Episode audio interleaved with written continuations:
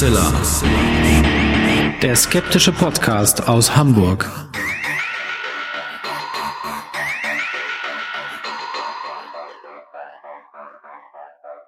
Hallo und herzlich willkommen zum 279. Mal bei Hoaxilla, dem skeptischen Podcast aus Hamburg. Wie immer bei mir die wunderbare Hoax Mistress Alexa. Halli, hallo ihr da draußen, willkommen zu dieser neuen Folge und bei mir ist natürlich wie immer zum Glück der wunderbare Alexander Hoaxmaster. Und in dieser Episode äh, haben wir ein Crossover, äh, das erklären wir euch gleich alles nochmal und haben das wunderbare Thema Einhörner. Mhm. Und das behandeln wir aber nicht alleine. Das werdet ihr nachher mehr hören. Und Alexa hat jetzt noch Neues aus der Wunderwelt der Fabeltiere, möchte ich, ich fast behaupten. Dir, das ist so cool. Äh, das hören wir uns jetzt erstmal an.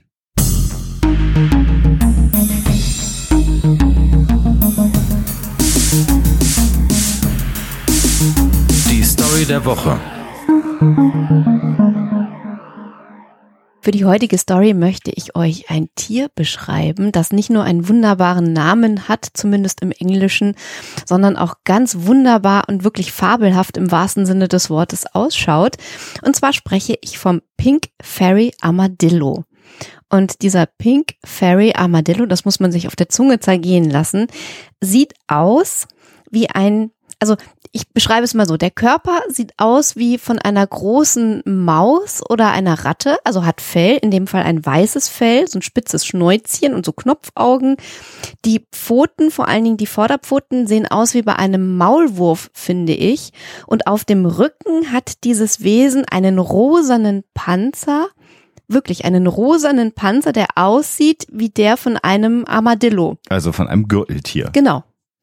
Und die Frage ist schlicht und ergreifend, ob es dieses Wundertier, was wirklich so aussieht, als wäre es in einer Wunderkammer, also dem Vorläufer des, also dem frühen neuzeitlichen Vorläufer eines Museums, äh, gelandet und aus verschiedenen Tieren zusammengesetzt, ob es dieses Tier, den Pink Fairy Armadillo, wirklich gibt.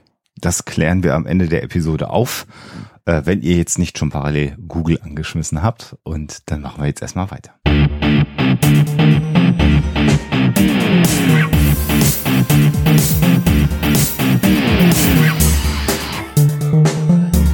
Thema der Woche. Ja, seit geraumer Zeit hatte äh, Steffi Engel, die Erfinderin des Pummeleinhorns, äh, die Idee gehabt, dass wir mal gemeinsam etwas aufnehmen. Äh, Im Kern eigentlich für den Coffee and Cookies Podcast, den sie macht. Und dabei ist dann eine Folge entstanden, wo wir über Einhörner im Allgemeinen gesprochen haben. Was sowieso irgendwie so ein richtig klassisches Hoaxilla-Thema auch ist. Also nicht nur cool wegen Pummeleinhorn, das sowieso, aber auch cool für Hoaxilla, weil hätte schon längst mal sein müssen. Und genau. Das ist eine schöne Gelegenheit gewesen. Genau. Deswegen entlassen wir euch jetzt gleich in ein gut einstündiges äh, Gespräch mit Steffi und ihrem Mann äh, Benny. Und ähm, danach wisst ihr viel mehr über das Thema Einhörner. Davon gehe ich mal aus. Und es gibt auch was zu gewinnen. Also da bitte genau zuhören, äh, damit ihr dann auch eure Chance nutzen könnt, etwas zu gewinnen. Nachdem wir uns nicht einigen konnten, wer angefangen hat und das seit einer halben Stunde, haben wir uns jetzt entschieden, dass ja. wir einfach mal anfangen. Wir begrüßen euch genau. bei Coffee und Cookie, äh, nee, Coffee und Cookies, ne? Das ist der, ja. der Name, ne? Himmel genau. hilf, gut vorbereitet. Coffee und Cookies, dem Podcast von äh, Steffi Engel und wir sind Huxilla und haben uns äh, irgendwie jetzt hier in die Sendung reingebombt. Einfach so. Ich glaube, so war Voll das, ganz oder? nonchalant. nee, ich habe ich hab das, äh, hätte ich das ja früher gewusst, dann hätte ich euch einfach für alle Folgen eingeladen. Weil ich habe ja gerade auch erfahren, dass ich die noch nicht mal schneiden muss, die Folge. Das ist ja alles erledigt. Aber ihr übernehmt, ihr übernehmt das Intro, die Vorstellung, das ist voll super. Ja, dann ja. gehe ich aber in ein junges Grab bei den vielen Projekten, die ich habe. Das wäre ein bisschen viel. Also in dem Fall passiert es jetzt gerade, aber obwohl wir das natürlich gerne machen wollen würden für deinen Podcast, aber Zeit und so. Ja, egal. Aber ich freue mich sehr, dass wir das äh, zumindest für diese Folge schon mal geschafft haben. Ja. Und ähm, ja, da freue ich mich schon sehr drauf, ähm, dass wir ein wenig über das Thema Einhorn mhm. heute sprechen, was sehr naheliegend ist. Mhm.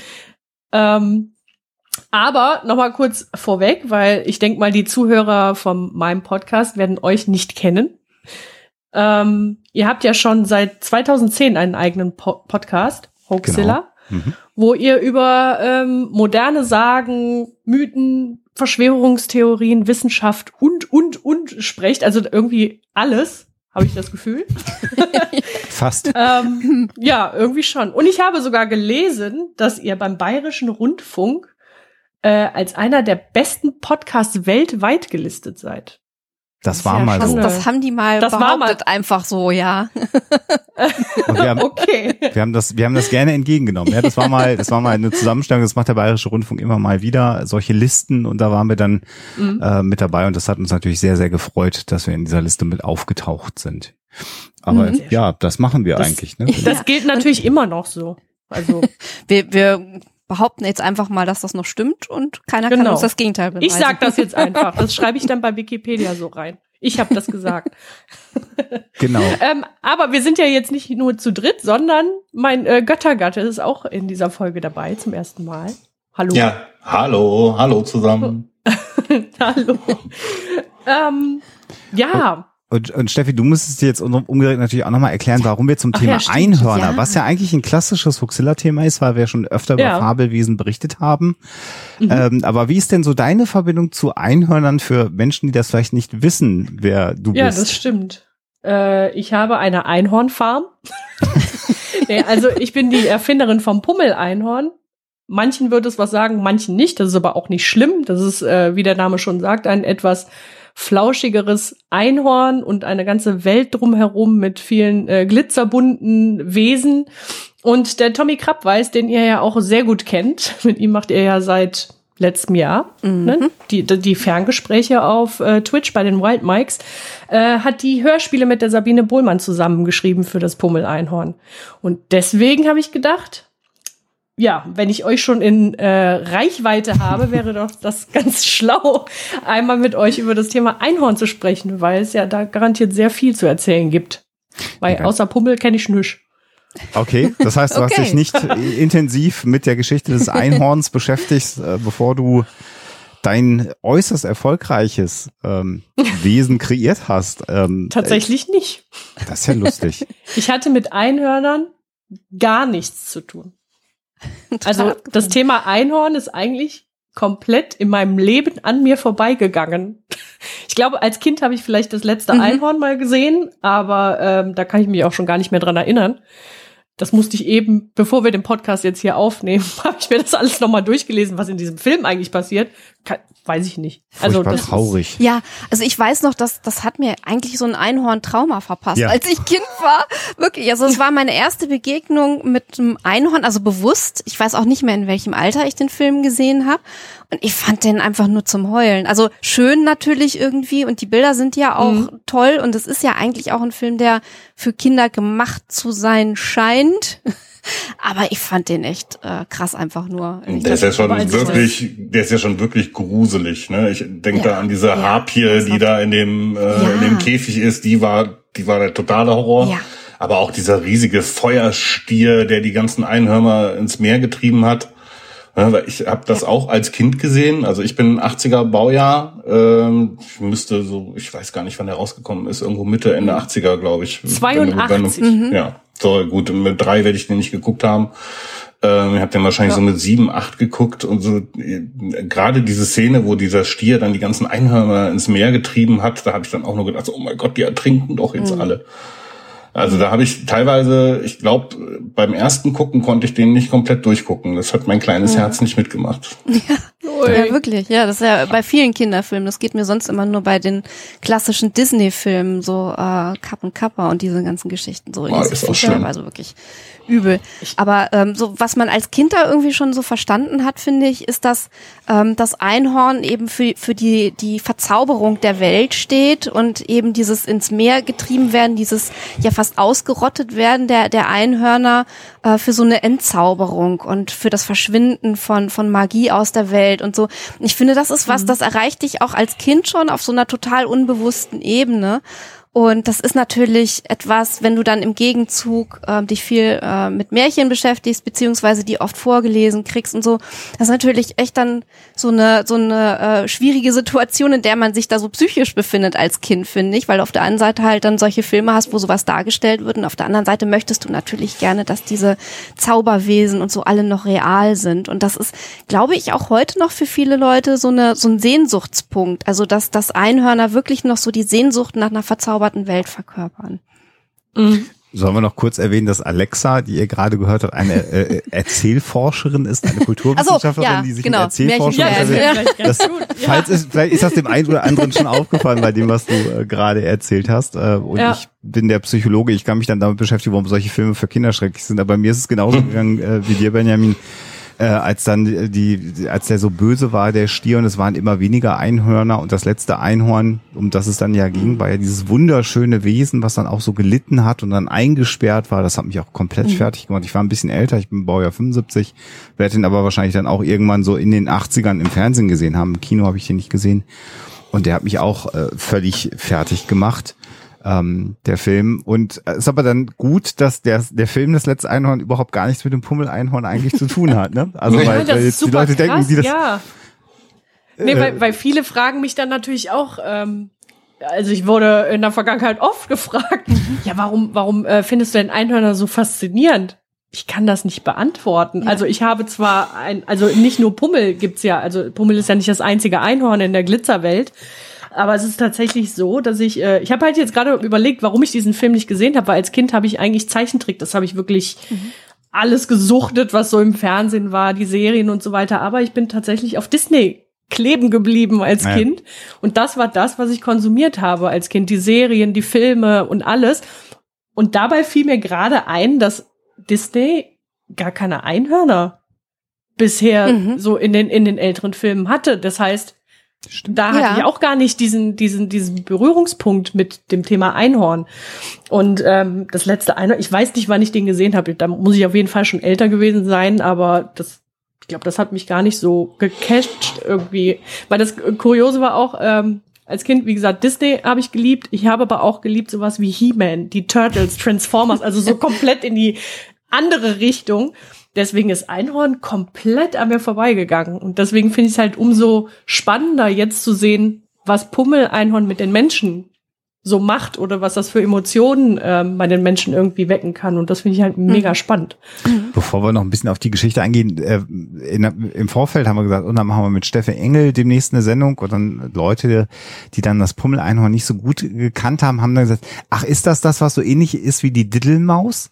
Was macht Ja. das mit dir, wenn Leute das sagen? Weil das ist tatsächlich zweimal gekommen in der Vorbereitung. Ich wusste dann immer gar nicht, ob ich das einen guten Vergleich finde. Deshalb habe ich gedacht, ich reiche das mal direkt an dich weiter. Ähm, bei mir macht das nichts. Ich glaube, beim Tommy macht das viel mehr irgendwas. Aber ähm, ich glaube, es, äh, bei dem Vergleich geht's eher, äh, also nicht unbedingt um, um den Charakter, weil ich finde, die Diddlemaus war nicht wirklich ein krasser Charakter, sondern es war halt eine Maus, die irgendwo auf äh, Merchandise drauf war.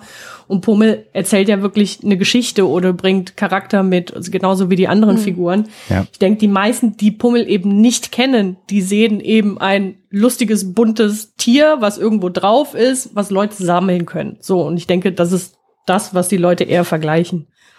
Das wird auch, garan wird auch garantiert ein Teil an der Produktpalette liegen, die wir haben. Weil Diddle war ja, äh, abgesehen von dem Plüsch, war es ja hauptsächlich auf Schreibbahn. Es gab, war ja ganz viel auf Schulzeug, auf Blöcken, auf Stiften und so weiter und so fort. Und das haben wir halt auch und das haben wir halt eben auch draußen im Handel. Das heißt, das sehen die Leute. Und äh, wir haben diesen, wir haben den Kommentar tatsächlich auch schon mehrfach gehört. Nach Motto, äh, dass dieser Vergleich zu, zu Diddle gezogen wurde. Und ja, das ist halt auf der einen Seite durchaus ein Kompliment, weil die Little Maus war ja äh, durchaus erfolgreich und das auch über lange Jahre. Total, ja. Aber auf der anderen Seite eben, was, was den Charakter anbild und, äh, angeht und die Geschichten, die dahinter stehen, äh, da hat Pummel Einhorn auf jeden Fall deutlich mehr zu bieten. Ja. Aber es zeigt halt natürlich, ähm, du äh, oder die Schwierigkeit, die wir eben haben, den Leuten, die Pummel noch nicht kennen, diese Geschichten halt nahe zu bringen. Also ich meine, wir haben die Hörspiele, aber die meisten bekannten Figuren, die irgendwie Abenteuer erleben und so weiter, die haben einen Kinofilm, eine Serie oder irgendwie sowas in der Richtung. Das ist natürlich für uns, sage ich mir jetzt aktuell, immer noch eine Hürde. Wie kriegen wir das nach außen transportiert, dass da noch viel, viel mehr hintersteckt. Und die Hörspiele sind natürlich dann äh, schöner, großer erster Schritt in die richtige Ja. Richtung. ja, zumal ja sowieso, glaube ich, das Hörspielgenre wieder ordentlich boomt. Ne? Ich glaube, äh, damit kann man immer mehr Leute erreichen, einfach jetzt in Ja. der letzten Zeit. Wir haben ja auch eine großartige Produktionsfirma, die das macht. Mit der Bumm-Film. Mit der Bum-Film, auch mit Tommy Krabweis. Ja, also äh, die Hörspiele sind wirklich toll und das war auch damals wirklich ein krasses Gefühl, irgendwie so seine, seine eigenen Kreationen äh, zu hören, dass die auf einmal irgendwie lebendig sind und, und selber Gefühle entwickelt haben. Also die Autoren haben ja auch ähm, ja die wirklich zum Leben erweckt. Die haben ja auf einmal Emotionen gezeigt, da habe ich vielleicht noch gar nicht irgendwie so dran gedacht, dass, dass der Charakter sich vielleicht in diese Richtung entwickelt. Ähm, das fand ich schon sehr, sehr toll. Und jetzt ähm, ja, mit den, äh, mit Staffel 2 und 3 war das halt irgendwie auch schön, die Skripte zu lesen und direkt die Stimme im Ohr zu haben. Mhm. Das war bei Staffel 1 halt gar nicht. So, und jetzt ist halt, ja, das ist äh, typisch Pummel oder, ne, das ist total spannend.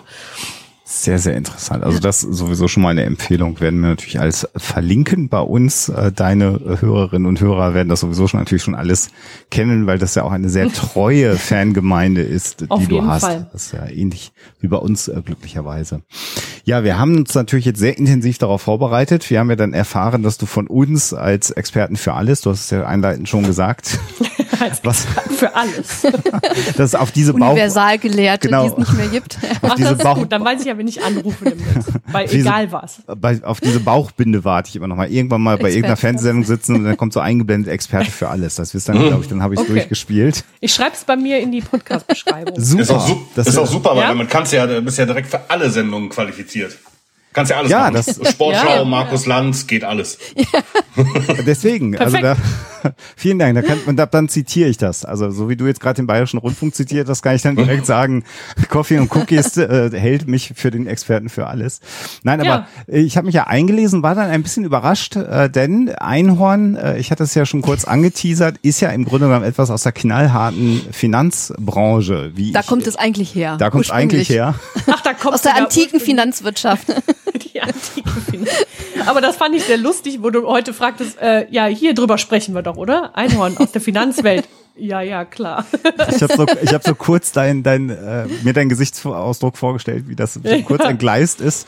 Äh, den gleichen Gag habe ich mit Tommy auch nebenbei im Chat gemacht, der hat ähnlich reagiert. Aber mhm. tatsächlich, wenn man so recherchiert rund um Einhörner, und das machen wir jetzt einmal einmal der Ausführlichkeit halber, gibt es tatsächlich den Begriff Einhorn, Unicorn auch tatsächlich, ungefähr seit den 2010er Jahren. Und damit sind gemeint Startup-Unternehmen, äh, die mit einem Wert bewertet werden von mehr als einer Milliarde US-Dollar, bevor sie an die Börse gehen. Das sind Unicorns. Und ganz lustig dabei ist, dass zum Beispiel die Marke Zalando als hm. Unicorn zum Beispiel gilt. Also die hm. kennen wir ja auch bei uns. Also ja. schrei schreiende Frauen in Fernsehwerbung, das ist im das Grunde genommen Sinnbild für ein Einhorn.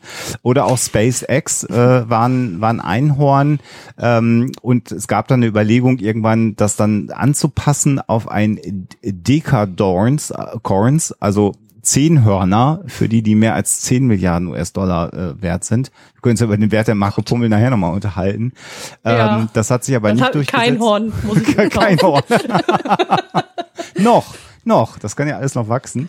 Äh, also es, und es gibt eine ganze Reihe von von Einhörnern. Also ähm, im Juni äh, 2016 gab es bereits 174 Einhörner und eine andere Internetseite sagte im Januar 2016, es gäbe 229 Einhörner. Also wer glaubt, dass Einhörner ausgestorben sind, aber für den Finanzmarkt gilt das nicht. Das fand ich irgendwie total witzig, als ich das gefunden habe. Aber das, das Lustige ist, bei Zalando könnte ich mir das mit dem Einhorn noch richtig vorstellen, weil Zalando ja auch Frauen anlockt. Also Jungfrauen weiß ich jetzt nicht so genau, hm. aber Zalando lockt auf jeden Fall Frauen an und da sind wir schon mal ganz ja. tief drin in der äh, sozusagen Symbolik des Einhorns. Mhm. Insofern ist, man kann sich alles schönreden. Das passt dann doch wieder irgendwie. Genau.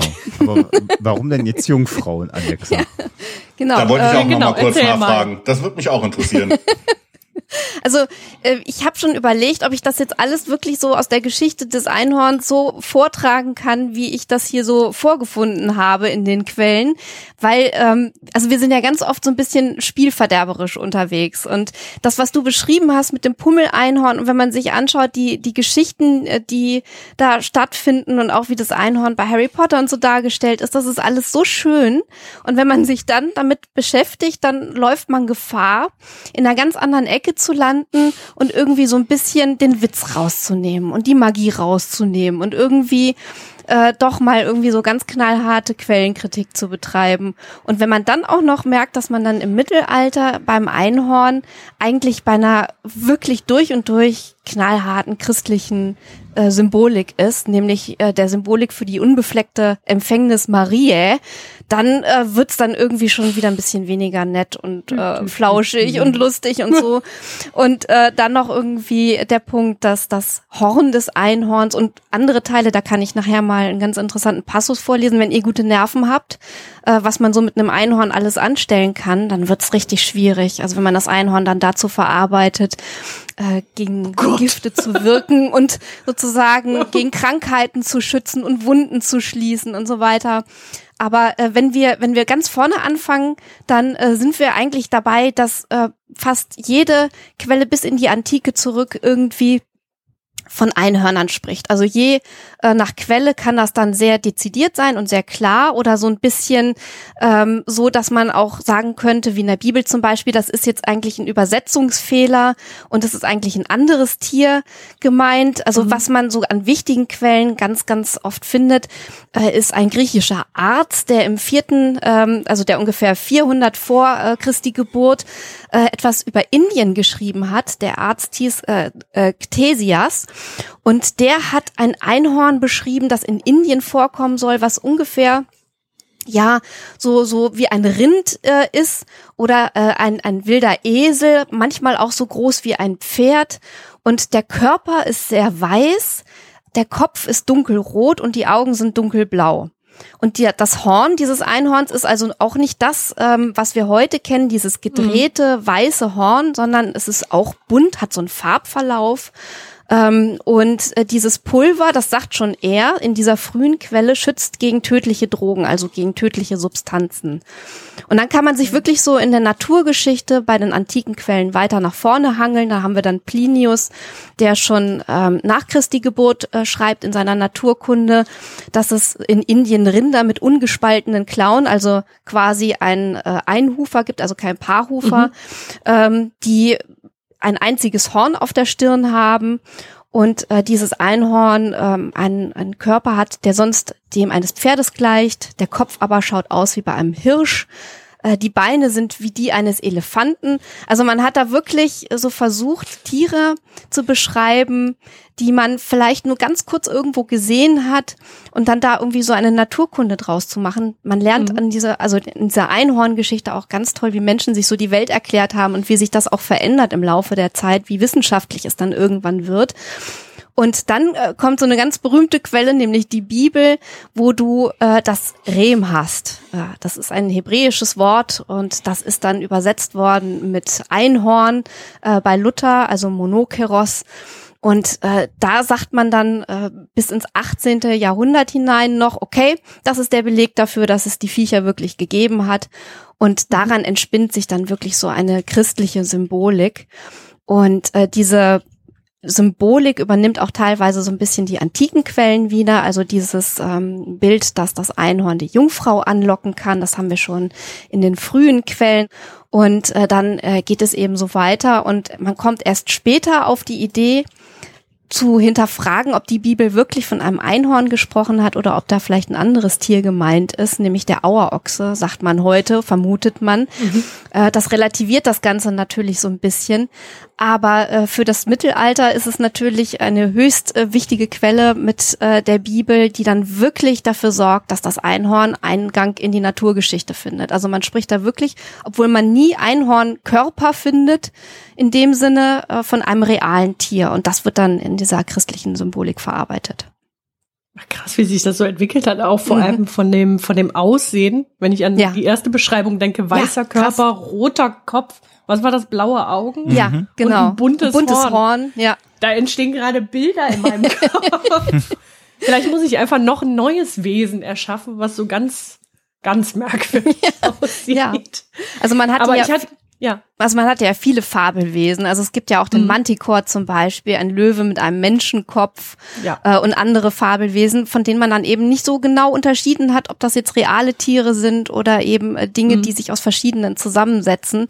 Und das hat dann beides eben Eingang in diese, ja sozusagen in diese Bestiarien äh, gefunden. Und die sind nämlich auch wieder eine ganz interessante Quelle, weil wir da heute dran denken, das wäre so eine Art äh, Enzyklopädie, wo man dann nachgucken kann, ganz knallhart, was ist denn so wissenschaftlich wissenschaftlich bekannt über jedes Tier. Tatsächlich ging es aber eher darum, die alle in den christlichen Kontext einzuordnen. Das heißt also, man hat jedem mhm. Tier dann in diesen Bestiarien Eigenschaften zugeschrieben, die dann wieder in dieses christliche Weltbild passen. Ist die Erwähnung in der Bibel dann auch ursächlich dafür, dass sich das Einhorn gegenüber anderen Fabelwesen so viel, so weit absetzt? Dass sich das Einhorn so lange gehalten hat? Weil ich sage jetzt, Manticore zum Beispiel kennt ja jetzt wirklich nicht jeder, aber ein Einhorn mhm. kennt ja jeder. Mhm, ja, weil das tatsächlich in der Symbolik dann eben so oft genutzt wurde. Also das ist ähm, eben dieses Kapern der Christen, äh, also hat dafür gesorgt, dass das eben in der Heraldik Niederschlag gefunden hat, in der Kunst natürlich. Ähm, es gibt äh, ganz, ganz tolle ähm, auch äh, noch sehr, sehr gut erhaltene Wandteppiche. Äh, die haben wieder eine völlig abgefahrene Geschichte. Ähm, die kann man sich nämlich heute in New York angucken, wo äh, John D. Rockefeller äh, in einem Park in Manhattan ein französisches mittelalterliches Kloster wieder hat aufbauen lassen, teilweise mit Originalsteinen, die er importiert hat. Und da hängen wirklich geschützt vor Licht, also wirklich so im Halbdunkel, mhm. äh, diese Wandteppiche. Und die erzählen die Geschichte einer Jagd aufs Einhorn. Und dieses äh, Einhorn wird eben, also es wirkt auf, auf manchen Wandteppichen wie so eine ganz normale Jagd. Also die Jäger ziehen eben mit Hunden los und versuchen dieses Einhorn zu erwischen. Sie fangen das dann irgendwann und verletzen es auch mit Speeren. Und das Einhorn wird dann gehalten, indem es in so einem wirklich abgezirkelten Garten, einem Hortus conclusus, das ist auch wieder so ein ganz wichtiges Symbol, einem geschlossenen mhm. Garten, an einen Baum gebunden wird. Und man sagt, dass man das so interpretieren kann, kann, dass hier das Einhorn für einen Liebenden steht, der durch die Liebe verletzt wird und dann letzten Endes auch durch die Liebe gefangen gehalten wird. Und natürlich ganz auf die mittelalterliche Minne bezogen ist das natürlich die eheliche Liebe, die damit gemeint ist der dann äh, das Einhorn äh, unterworfen wird. Und die Darstellung ist auch äh, insofern wahnsinnig spannend, weil die Menschen, die dann das Einhorn er erlegt haben, quasi gefangen haben, sehr, sehr traurig dabei ausschauen. Also es ist auch so ein bisschen so der Verlust der Unschuld, der da eine Rolle spielt, weil das Einhorn mhm. natürlich eben auch diese Reinheit und Unschuld symbolisiert. Krass. Meint ihr, oder dass, dass so ein Einhorn so zugänglich ist, weil es halt auch nicht so mega abgefahren aussieht. Also jetzt zum Beispiel ein Manticore. Ich meine, das ist mhm. ja schon wirklich ein Ungeheuer. Ja. Ne? Davor haben Menschen Angst. Und ich meine, ein Einhorn, das ist ja nun mal ein Pferd mit einem Horn. Ja. So, und ich meine, Pferde sind ja sehr beliebt, dass das deswegen sich auch so, so festgesetzt hat in den naja, ganzen Geschichten und, und ja, und auch, weil es natürlich Hörner gab, die man nicht zuordnen ja. konnte. Also das ist ja ein weiterer mhm. wichtiger Aspekt so bei den Einhörnern. Also ganz kurz, Alex hat die, die Wappen schon erwähnt und in der Bibel ja im Grunde genommen das Einhorn gleichzusetzen, im Grunde genommen mit Jesus Christus nahezu in der Symbolik. Mhm. Und wenn wir dann das heutige britische Staatswappen zum Beispiel anschauen, das wird immer noch gehalten von einem Löwen und einem Einhorn. Also das, ist, also das mit der mhm. Heraldik, also sehr, sehr viele Wappen und also so ein Staatswappen Großbritanniens hat auch das Einhorn äh, im Wappen. Und Hinzu kommt dann natürlich äh, die Hörner, die es dann gab, die dann auch verkauft wurden, äh, aus denen man auch Trinkgefäße äh, gemacht hat. Denn eine der magischen Eigenschaften des Horns war ja, dass Gifte damit neutralisiert werden können. Was hat man natürlich gemacht, so als ähm, äh, König an einem Hof, wo man Angst davor hatte, dass die äh, Nachfolgenden, die so in Warteschleife stehen, schneller auf den äh, Thron kommen wollen. Gift war da nicht unüblich. Man hat sich natürlich versucht, ein Trinkgefäß aus Einhorn zu organisieren, weil damit natürlich Gifte neutralisiert waren. Und zeitgleich war es ja auch so, dass die Giftmörder ein bisschen Angst hatten, weil mhm. äh, die Bedeutung war, was hat man damals getrunken? Typischerweise Wein äh, war ja ein häufiges Getränk am Hof und es, die Idee war jetzt, wenn man das aus so einem Einhorn-Trinkgefäß trinkt, dann fängt der Wein an zu schäumen, weil. Das Gift identifiziert wird vom magischen ja. Horn und dann fängt es an zu schäumen und dann wäre der Giftmörder ja identifiziert worden. Das wollte man natürlich nicht. Das heißt, so ein Einhorn-Trinkhorn hat vor Vergiftung geschützt, solange wie der Giftmörder kein Risiko eingehen wollte. Wenn es dem egal war, dann hat es ja. ja dann auch funktioniert in der Regel. Und ähm, da sind wir jetzt auf der zweiten Ebene. Alexa hat ja, finde ich, wunderbar die ja so die erzählforscherische Sicht und die Mythologie von Einhörnern beschrieben. Und mhm. dann gibt's ja noch was anderes, nämlich immer die Frage, hat's das nicht doch gegeben? Das ist immer so ein Bereich der Kryptozoologie, wo man ja auch sagt, ja. Nessie gibt's das nicht doch? Und dann haben wir natürlich, wenn man da so ein bisschen sucht, wenig überraschend, die Narwale äh, mhm. aus der aus dem aus dem Norden und da waren die Wikinger äh, nicht ganz äh, unschuld oder schuldlos daran, dass es so viel Horn gab. Denn natürlich so ein äh, Schneidezahn im Grunde genommen, was es ja ist, von so einem Narwal, sieht so einem Einhorn, wie er dann in der Mythologie beschrieben worden ist, Horn, Einhorn, Horn, äh, sehr, sehr ähnlich. Ne? Der ist so gedreht, je nachdem, ja. äh, äh wie das so Horn ganz lang, ne? Ja, mhm. bis zu drei Meter ja. lang. Und Narwale sind von den Wikingern gejagt worden. Das heißt, die haben das gehabt, mhm. das war ein Exportschlager und findige Händler haben natürlich dann diesen äh, aufkommenden Mythos aufgegriffen und haben sich dann im Norden, äh, man, ich bin ja, man ist immer überrascht, wie sehr gereist und gehandelt wurde in der damaligen Zeit. Man unterschätzt mhm. das ja vollkommen. Die äh, Menschen der Vorseite haben ja nicht den ganzen Tag nur zu Hause gesessen. Es gab ja auch Reisende und Händler. Und dann haben die dann an den Höfen äh, das äh, Narwalhorn verkauft. Und das sah auch noch genauso aus, wie man es beschrieben ja. hat. Man hatte zwar nicht mehr das Pferd im Grunde genommen dran, aber der Rest sah halt genauso aus, wie man sich vorgestellt hat. Aber das, das Abgefahrene ist, also einmal bei diesem Einküren heißt es dann, bei diesem Einkürenhandel äh, und das wurde, also das Zeug wurde wirklich mit Gold aufgewogen und war teilweise zehnmal teurer als Gold sogar. Äh, da haben Krass. sich die Dänen total hervorgetan. Also das waren so die absoluten Einkürenhändler, von denen man das bekommen konnte. Und das Abgefahrene ist, teilweise wusste man auch, dass das gar nicht wirklich Einhornhorn ist, sondern dass das vom mhm. Narwal, also vom schwimmenden Einhorn, wie man dann äh, gesagt mhm. hat, oder vom Wassereinhorn stammt. Und man hat es irgendwie trotzdem verkauft gekriegt. Ähm, und äh, auch so diese Frage, ist das real oder nicht? Es gab ja also äh, zum Beispiel bei Marco Polo die Beschreibung einer Sichtung, wo man dann auch nicht so genau weiß, hat er das jetzt wirklich selber alles so beschrieben oder war das dann doch mhm. nur Hörensagen und wie ist das überhaupt? Ist das wissenschaftlich nachprüfbar? Nein, eher nicht. Und diese, dieser Streit, ist es real oder nicht, der zieht sich schon auch mit durch die Geschichte durch, auch wenn natürlich einerseits die, gerade die Christen großes Interesse daran hatten, dass das Einhorn real ist. Aber so dieser Streit, der tobt da so ein bisschen hin und her. Und auch über die Frage, ähm, ist Einküren tatsächlich Einhornhorn oder irgendwas anderes, ähm, war gar nicht so unstrittig. Das heißt also, man hat irgendwie was versucht zu kaufen, teilweise von dem man vielleicht ahnen konnte, gerade so als Herrscher am Hof, dass das nicht wirklich Einhorn ist. Aber man hat irgendwie gesagt, äh, man will es trotzdem haben.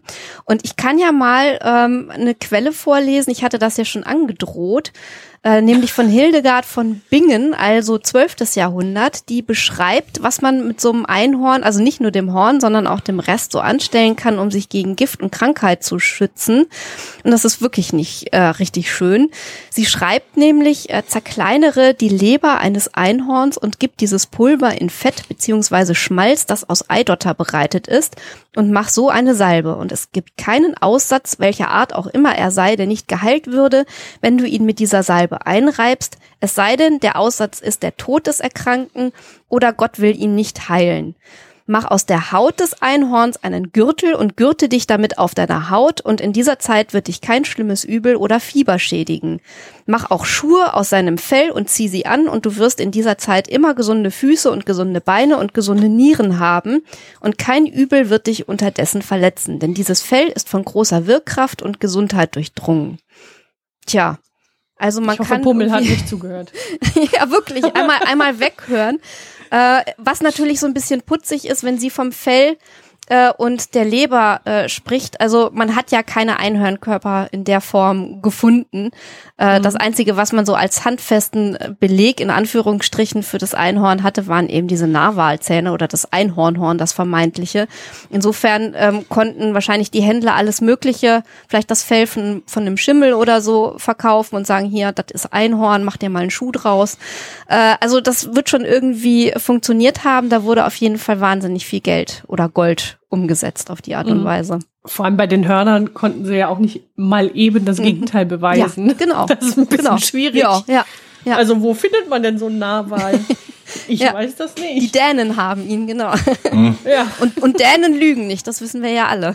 Genau, deswegen also. Ah, krass. Ja. Wobei du ja dann äh, auch rein theoretisch, wenn, wenn du dich mit der Salbe dann einreibst, plus äh, dann eben noch das Fell trägst, plus noch alles andere verwendest an Hufe und so weiter und so fort, bist du ja eigentlich Superman. Ja, Weil, das kann dir ja gar nichts mehr passieren. Du kannst nicht mehr Nee. krank werden, du kannst nicht sterben, kriegst keinen Fieber, hast keinen Ausschlag.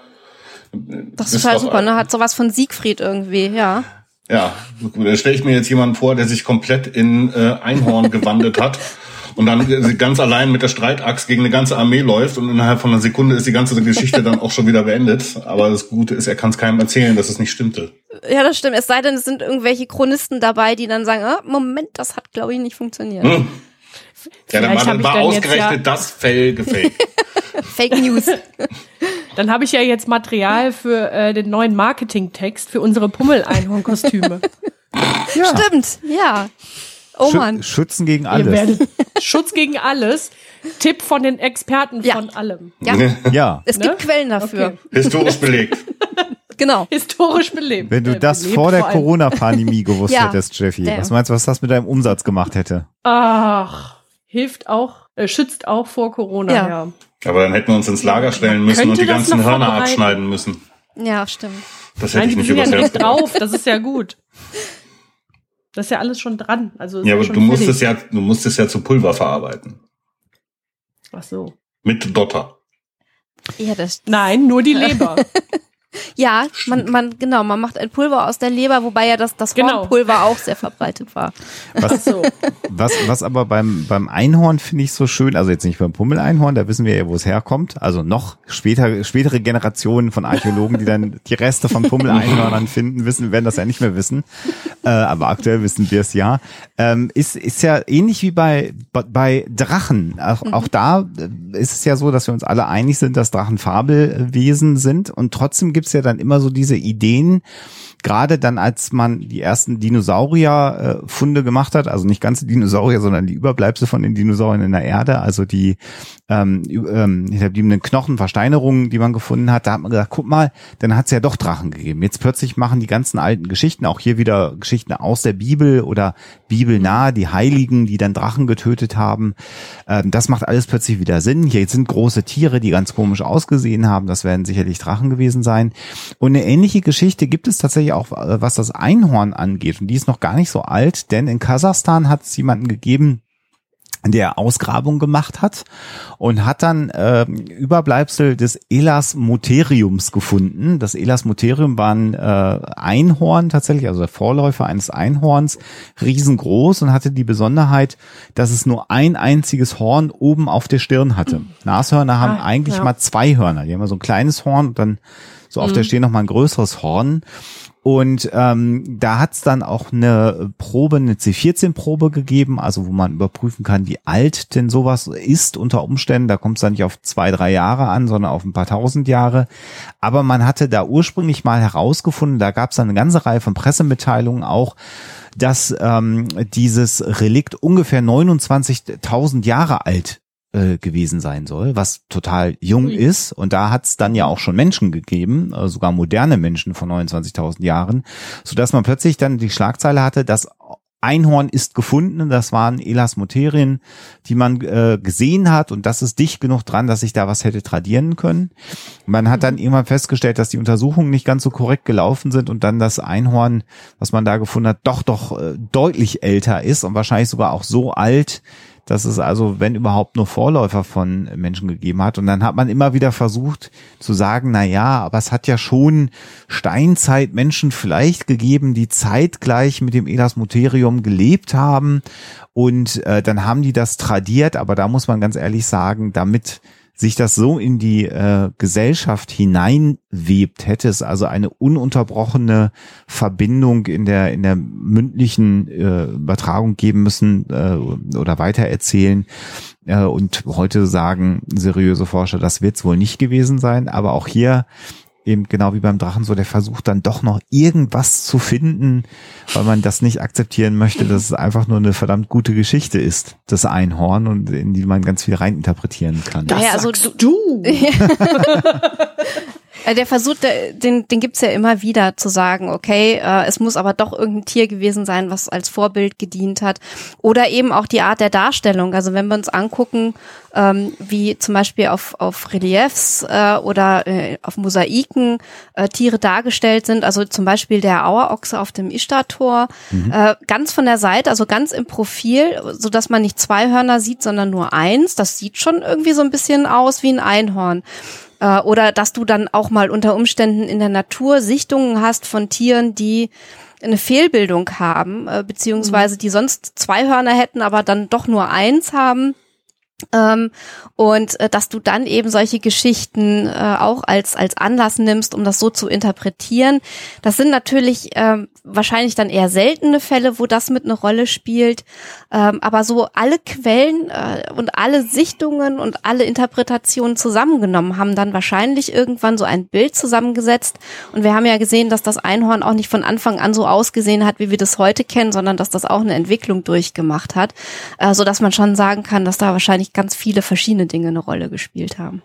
Und Schon faszinierend, ne? wie, wie ja. also was das für eine Zeit ist, wo ja. sich sowas entwickelt und wie sich das neu formt und ja. irgendwie auf einmal ganz anders aussieht. Ja. Und bei den antiken Reiseberichten ist es zum Teil auch so, dass man heute vermutet, dass äh, wenn jemand irgendwo hingefahren ist und einen Reisebericht danach geschrieben hat, wo man gesagt hat, da siehst du bestimmt Einhörner, dass sie dann so ein bisschen, also entweder in ihrer Wahrnehmung schon so geprimed waren, dass sie da irgendwas gesehen haben, was sie für ein Einhorn gehalten ja, ja. haben, oder aber, dass sie zurückkamen und gedacht haben, jetzt kann ich da ja nicht hingefahren sein und nicht in meinem Reisebericht erwähnen, dass ich kann. Es ist ja peinlich. Und dann habe, also auch das mhm. ist so eine Idee, wo dann Einhornsichtungen im Grunde genommen so, so, so sozial erwünscht waren von Menschen, die gereist sind, solche Reiseberichte geschrieben haben, dass auch das eine mögliche These sein könnte, natürlich hypothetisch gesprochen, warum dann Menschen mhm. äh, in antiken Reiseberichten davon berichtet haben, dass sie ein Einhorn gesehen haben, weil man es erwartet hat, dass sie das tun. Also Gruppendruck. Ja, ich meine, gut, wenn du jetzt wirklich, äh, keine Ahnung, ich stelle mir vor, du gehst jetzt zelten und irgendwo im schwummrigen Licht steht ein Pferd und genau dahinter mhm. ist irgendein Ast, mhm. der, der den Schatten bildet. Genau. Ich meine, dann, äh, wenn du dann so fest daran glaubst oder dir das so sehr wünschst, kann ich mir das halt schon sehr, sehr gut vorstellen. Weiß man denn, warum, ähm, also ihr habt ja gerade erzählt, wie sich so das Äußere, äh, sag ich mal, weiterentwickelt hat, wie, wie, wie sich das verändert hat, wie es dazu kam, dass, dass die halt äh, auf einmal mit Regenbogen irgendwie verknüpft werden oder wo, wo das herkommt?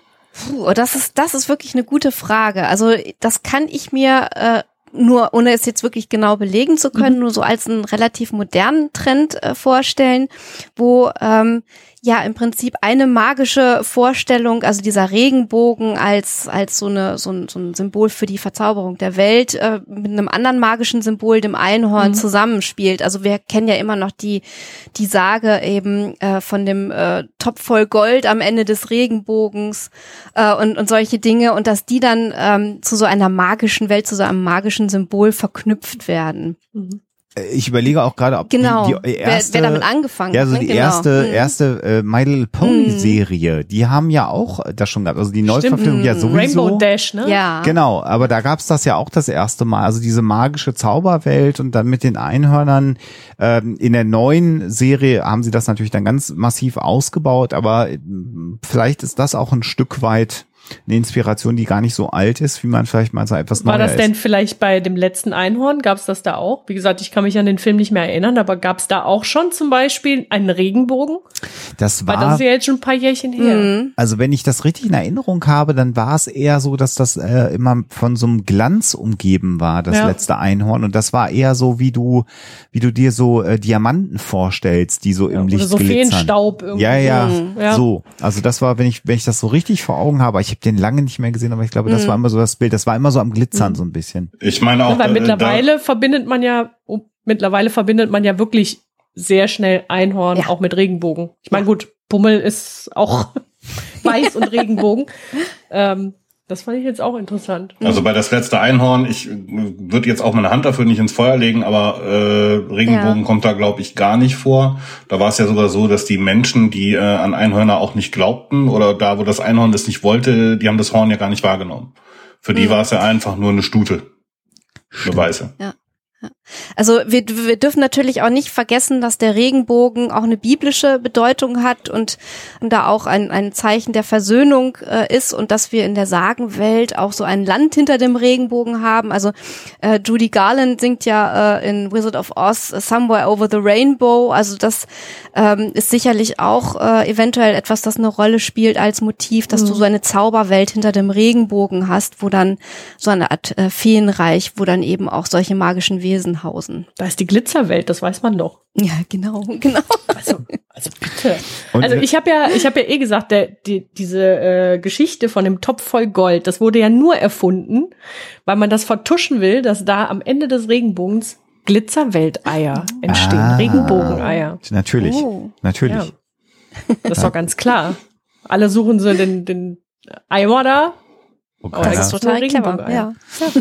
Und äh, du hast ja einmal schon äh, die Harry Potter Welt angesprochen und wenn wir da jetzt aber dann von Unicorns reden und von Regenbogen müssen wir gleich einmal leider ja ansprechen, dass gerade in dem Universum ja die Autorin des Universums sich gerade jetzt ähm, nicht so ganz rühmlich, sagen wir mal, positioniert, was äh, die Gleichheit von allen Menschen angeht. Leider muss man ja sagen, das ist immer schwierig zu trennen, äh, Macher von Werk. Aber wenn wir denn beim Einhorn sind und beim Regenbogen, muss man ja auch sagen, dass so eine ganze äh, Gruppe von, von Menschen weltweit, zum Teil sich das Einhorn und dann aber auch sogar das Regenbogen-Einhorn in verschiedenen Kombinationen zu ihrem Symbol erklärt haben. Wenn wir so an die ganze queere äh, Welt mhm. denken, für die ist das ja ganz wichtig geworden und nicht nur die, sondern auch Menschen so aus dem IT-Bereich, also alle also irgendwann gab es plötzlich Menschen, die sich auch als Unicorn bezeichnet haben und dann gesagt haben, ne, das waren so, die, ganz früher waren das dann die ersten, die sich die Haare mal blau gefärbt haben und auch da hat es einen, Einfluss gehabt, weil man vielleicht ein bisschen was Besonderes sein möchte und ich habe es mal als sehr, sehr sympathisch empfunden und irgendwie war das mhm. ganz stimmig. Also ich habe mich da gar nicht mhm. gewundert, als dieser Trend aufkam. Und ich glaube, der hat so für uns alle, die wir uns so im Internet bewegen, abgesehen von dir, weil du hast gerade schon gesagt, dein, dein Pummeleinhorn ist weiß und hat einen Regenbogen.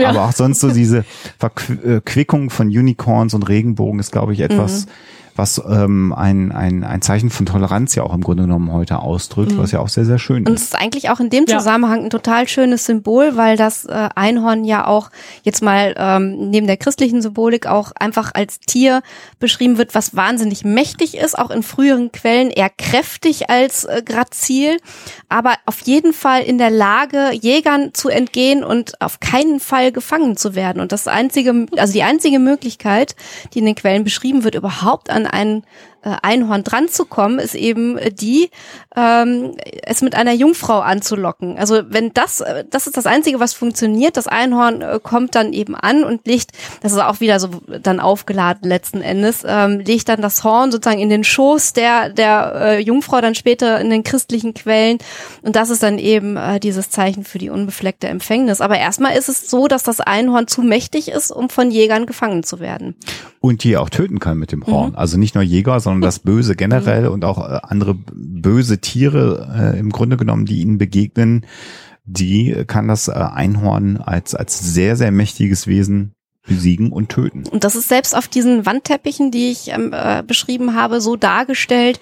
Äh, also es ist, es gibt nicht ohne weiteres auf dieses Einhorn, obwohl es dann letzten Endes äh, doch erwischt wird. Aber es, diese Hunde, diese Jagdhunde, ist es äh, absolut in der Lage, schwer zu verletzen. Also es ist dann äh, durchaus auch ein, mächtiges Tier mit dem Horn, äh, mit dem man rechnen muss sozusagen. Also das eine mächtige Waffe ist auf jeden Fall. Pummel hat das jetzt alles gehört, weil er hinter euch sitzt, ne? Dass er ein mächtiges ja. Tier ist, ja. aber er setzt sich einfach ja. überall drauf. Und er kann nur mit Keksen angelockt werden, nicht mit Jungfrauen. Finde ich total sympathisch. Das macht es dann, macht's dann ein bisschen moderner. Aber es zeigt natürlich auch, du hast das ja vorhin schon gefragt, Benjamin, ob es der christliche Glaube ist, der dafür gesorgt hat, dass wir immer noch mit Einhörnern zu tun haben. Ich, ich glaube, dass die, irgendwie das Einhorn am, am wandelbarsten von allen äh, Wesen im Grunde genommen ist. Also die, die Drachen haben wir ja immer noch, aber im Grunde genommen nur so in der Fantasy-Welt. Also da, da hast du ja immer neue Fantasy-Zyklen, wo äh, Drachen dann eine Rolle spielen. Also jetzt zuletzt, ähm, Gott, wie heißt denn die äh, Buchreihe, die für die Serie, wo alle sterben? Game of Thrones. Game of Thrones. Also. Dankeschön. Ja, ich, so ist das im Alter. wenn, wenn die Wortfindung stimmt. Also bei Game of Thrones haben dann plötzlich Drachen wieder eine große Bedeutung bekommen.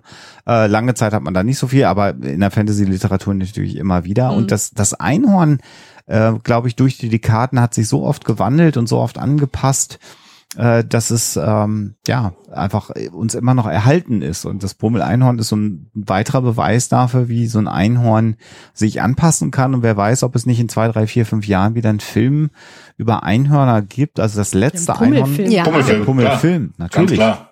Ganz klar. Soll mal der Tommy anfangen zu zeichnen da in seiner Firma. Ja, echt, ey. Der macht ja immer nur Faxen, der soll mal was machen. Ähm, Ja, echt. Aber äh, also das ist, glaube ich, so der Beleg, weil wir da so eine breite Projektionsfläche haben und eben äh, jetzt auch nicht mehr nur noch christlich. Also das Christliche hat es, glaube ich, sehr, sehr weit getragen und dann äh, in meiner Wahrnehmung zusammen, das hat jetzt nichts mit, mit Recherche oder Wissenschaftlichkeit zu tun, sondern eher so meine Wahrnehmung, hat das jetzt aber durchbrochen und Ja. hat plötzlich nochmal so, wie sage ich denn das? Ich habe das vorhin schon mal versucht zu formulieren, die Unicorns, also so Menschen, die sich selber vielleicht ein bisschen mehr in einer Außenreiter äh, sehen, können sich hinter Noch. dem äh, Einhorn als Symbol zusammenfinden und dürfen da aber auch dann alle wieder unterschiedlich sein und trotzdem gehören sie da zusammen. Und ich glaube, das hat in unserer heutigen Zeit, glaube ich, auch wieder so einen, so einen zusammenführenden Charakter für viele Menschen in der Symbolik. Und das macht, glaube ich, so, so schön und, und so wandelbar und so modern Ja. nach wie vor. Es hat sich wieder äh, in dieser Internetgeneration und bei, bei, bei Menschen, ähm, die vielleicht nicht so in das soziale Schema reinpassen unserer Zeit, so wie man sein soll. Da ist es wieder ein Symbol, da kann ich mich zugehörig fühlen. Das hilft, glaube ich, ganz vielen Genau, und Menschen. außerdem siegt's immer über das Böse. Mhm. Ja, werden ja, Fall. werden ja auch äh, heilende Kräfte zugeschrieben, ne? gerade dem Horn. Genau. Äh, dazu habe ich dann auch was Lustiges gefunden. Mir ist das nämlich auch mal aufgefallen, als wir mit unserer Firma noch in Goch waren. Äh, ist mir mal aufgefallen, dass es da übermäßig viele Einhornapotheken gibt. Mhm, genau. Ja, Und tatsächlich ist es auch so, das ist eine Geschichte, die ich dann gefunden habe. Äh, es gibt das Bergwerk Rammelsberg oder Rommelsberg. Äh, da gibt es tatsächlich eine Einhornhöhle. Da ist über tausend Jahre lang äh, Quarz und alles Mögliche abgebaut worden. Und äh, nachdem dann, ich glaube, in den 30er oder 40er Jahren da nicht mehr viel gefördert, oder waren es die 70er, äh, ist nichts mehr gefördert worden, dann ist das Ganze zu einem Museum umgebaut worden. Da konnten Leute also eine Führung machen durchs Bergwerk und so weiter und so fort. Und da gibt's unter anderem eben auch die Einhornhöhle. Und die Einhornhöhle heißt so, weil da Einhornknochen gefunden worden sind. Das war tatsächlich so, dass äh, da äh, vor knapp 1000 Jahren das erste Mal Knochen aufgetaucht worden sind, die aber immer wieder gefunden worden sind dann auch, die keiner äh, wirklichen Tierart zuzuordnen waren. Und dann war natürlich klar, wenn es keinem aktuellen Tier zuzuordnen ist, dann muss es ja ein Einhorn sein. Geht ja gar nicht. anders. Natürlich. Ja. Und äh, der Mythos hat sich dann so weit rumgesprochen, dass da eben auch unglaublich viele Apotheker und auch namhafte Wissenschaftler, unter anderem soll Gottfried Wilhelm Leibniz da gewesen sein, um sich das Ganze anzugucken. Ähm, die waren halt alle auf der Suche nach dem Horn, um eins zu ergattern, um es dann zu zermahlen und dann zu gucken, was man damit alles heilen könnte. Und das ist wohl mit auch ein Grund, warum eben so viele Apotheken auch heutzutage Einhornapotheken sind. Ja. Also allein in Goch, das ist eine Stadt mit ich, 30, 40.000 Einwohnern. Die Gocher mögen mir verzeihen, falls ich daneben liege. Aber sehr viel mehr kann es eigentlich nicht sein. Und äh, ich glaube, im ganzen Ort gibt es sechs oder sieben Apotheken und davon sind mindestens zwei Einhornapotheken. Die liegen auch nur ein paar hundert Meter auseinander. Ja. Fehlt nur noch die Pummel-Einhorn-Apotheke. Da gibt's nur Keks als Medizin. Oh, das finde ich toll. Das wäre meine Art Ach, von Apotheke. Oder? Super. Und, und bevor ich bevor ich unterschlage, die gefundenen Knochen äh, wurden dann hinterher auch identifiziert. Äh, die waren von altzeitlichen Höhlenbären, die es zu dem Zeitpunkt eben schon nicht mehr gab und deswegen waren die Knochen halt keinem Tier zuzuordnen. Cool. So, ich dachte, die Wikinger hätten da einfach so ein paar Knochen vergraben und Hörner von Narwalen. Von Walen, ja, ja, Wale waren da. Früher, war, früher das Bergwerk war früher eigentlich geflutet und gehörte in den Pazifik. Genau. Ganz logisch. Aber wo wir Ich bin auch gerade, Experte. wo wir gerade Höhlenexperte. ähm, bei Heilmitteln waren, also jetzt mal ganz kurz weg vom vom Einhornhorn, was man zermahlen kann, aber man hat äh, gegen Gifte, das ist so eine äh, abgefahrene Randnotiz, ähm, dass ich sie eigentlich doch gerne erwähnen will, obwohl sie nichts mit dem Einhorn zu tun hat, ähm, auch einen sogenannten Besoir äh, benutzt. Und äh, der kommt zum Beispiel auch vor bei Harry Potter und man hört es, das klingt irgendwie so edel und man weiß gar nicht genau, was das ist. Das ist ein Stein, der irgendwie gegen Gifte hilft und da kann man dann Tränke draus brauen und so. Und aber wenn man sich das mal einfach anguckt, was dahinter steckt, dann kommt man drauf, dass das äh, eigentlich ein, ein Haarball ist oder aber ein Gewölle. Also je nachdem, ob es von einem Greifvogel stammt oder dann doch eher aus, aus ähm, äh, anderen Tieren, also es gibt genau bei, bei Rindern oder mhm. bei anderen Säugetieren, äh, bei Katzen haben wir das natürlich auch inzwischen, den Haarball. Und die können unter äh, gewissen Umständen so eine, gerade bei Rindern hat man das oft, äh, so eine Kruste drumrum äh, kriegen und dann sind die wirklich so ein bisschen wie so ein Stein. Und man hat sich die Dinger echt äh, ja wirklich als Schmuck verarbeitet oder umgehängt oder der Vorkoster am Hofe musste dann eben schnell den Besoir äh, in irgendwelche Speisen tunken oder eben vielleicht ein Einhorn, wenn man es zur Hand hatte, in Speisen tunken und dann konnte man eben äh, davon ausgehen, äh, dass das Ganze nicht vergiftet ist oder beziehungsweise dann gereinigt wird von irgendwelchen Giften. Und äh, das fällt so unter die äh, Sparte kuriose Heilmittel, also so ähnlich wie gemahlene Mumienbandagen äh, oder Mumienteile oder so, mit denen man dann versucht hat, irgendwelche Dinge zu heilen. Und man hat oh ja Gott. auch, das, äh, da sind wir dann auch so ungefähr im, im 12. Jahrhundert, äh, in, in der Zeit, wo Hildegard von Bingen ja schon ganz prima Ideen hatte, was man alles machen kann, hat man auch vermutet, dass unter dem Horn des weißen Einhorns der ja, sogenannte oh, Karfunkelstein sich befunden hat, der auch bei Drachen zu finden gewesen sei. Und dieser Karfunkelstein ähm, also so ein roter äh, Edelstein im Grunde genommen, der hatte natürlich auch magische und heilende Kräfte. Also das war dann auch noch ein Teil. Im Prinzip ein Granat wenn du so willst, aber natürlich dann ein, ein magischer äh, Granat, Stein, genau, ja. der unter dem mhm. Horn sich befunden ja. hat. Und äh, wenn man den hatte, konnte man auch heilen. Mhm. Deswegen lustig, diese Stelle äh, taucht auch im Pummel-Hörspiel auf als Pummel in die Weltwelt, also in unsere Welt kommt und die Menschen in dem Hörspiel äh, sich über Einhörner erkundigen. Ob die jetzt gerade richtig eins auf den Kopf gekriegt haben oder ob da wirklich ein Einhorn äh, bei ihnen ist. Dann habt ihr das ja. ja auch schon aufgegriffen mit dem Karfunkelstein. Oder die Autoren wahlweise. Genau. Ich hatte da keine Ahnung von. Aber Sabine und Tommy haben recherchiert. Haben die in die gleichen Bücher reingeschaut. Was übrigens aber Vielleicht auch sollten die den Podcast hören für die nächsten Staffeln. Dann kommt das Gewölle mit ja. dem irgendwas. Uh. Oh. Also da könnte man ja im Prinzip Einhorngewölle als als das ultimative Heilmittel. Aber hat man denn, oh hat man denn von, von Vor allem Keksen, das Schlimme ist, ja. Wie sieht denn so Keksgewölle ja aus? Oh Versteht Gott. Das? das willst du nicht wissen. Ja. Ich mach Pummel zum Wiederkäuer, ja. Nee, aber ihr habt ja eben äh, von, von ähm, den Leuten erzählt, die dann so, so ähm, stark an Einhörner geglaubt haben. Die sind ja auch in den Pummel-Einhorn-Hörspielen drin. Die, mhm. äh, wie, wie heißen die nochmal? Portalspringer. Mhm. Die glauben ganz, ganz fest daran, dass es Einhörner gibt und suchen verzweifelt in unserer Welt das Portal zu dieser ja. mystischen Welt. Ich hoffe, die kennen diese Geschichten nicht, die du gerade so erzählt hast, mit Leber äh, zermalmen und Haut über die Ohren ziehen und weiß ich nicht was. Das wäre das unschön. Ganz schlechte Idee. Das wäre genau. sehr, sehr unschön. Das ist dann demnächst äh, 18. Ich habe noch eine, vielleicht noch eine schöne Geschichte zum Abschluss. Und das hat mich dann sehr, sehr überrascht. Ich weiß gar nicht, ob ihr die Geschichte kennt. Das ist eine Geschichte der ich kannte sie nicht. Friedrich-Alexander-Universität in Erlangen-Nürnberg. Und da hat man nämlich im Schlossgarten äh, Spuren von Einhörnern gefunden bei Ausgrabungen. Habt ihr das mitbekommen? Also eine völlig verrückte Geschichte. Da hat man sehr mysteriöse Hufabdrücke gefunden und äh, gräbt da nun und es hat dann verschiedenste Untersuchungen gegeben und im Abgleich mit kunsthistorischen Verweisen hat man dann festgestellt, man hat eine alte Abbildung von Albrecht Dürer gefunden, dass es sich bei den Spuren, die man da gefunden hat, tatsächlich um eine Einhornspur gefunden hat. Allerdings ein einzelnes Ereignis in Erlangen. Ähm, da gibt es einen ganzen Artikel, zumindest bei Huxilla werden wir euch den auch verlinken, dass ihr diesen findet, den Artikel. Und je länger ich den gelesen habe, desto mehr habe ich gedacht, was? So, weil der natürlich allem widerspricht. Und das Schöne dabei ist, dieser Artikel war dann mal wieder, äh, nachdem ich dann so völlig irritiert war, ein guter Beleg dafür, dass man immer schauen soll, wann so ein Artikel erschienen ist. Denn dieser Artikel, den ich hier gerade zitiert habe, ganz kurz, ist am 1. April 2017 erschienen. Ah, und es gibt okay. tatsächlich auch bei Archäologen äh, durchaus das Hobby, am 1. April solche Geschichten äh, äh, zu verfassen.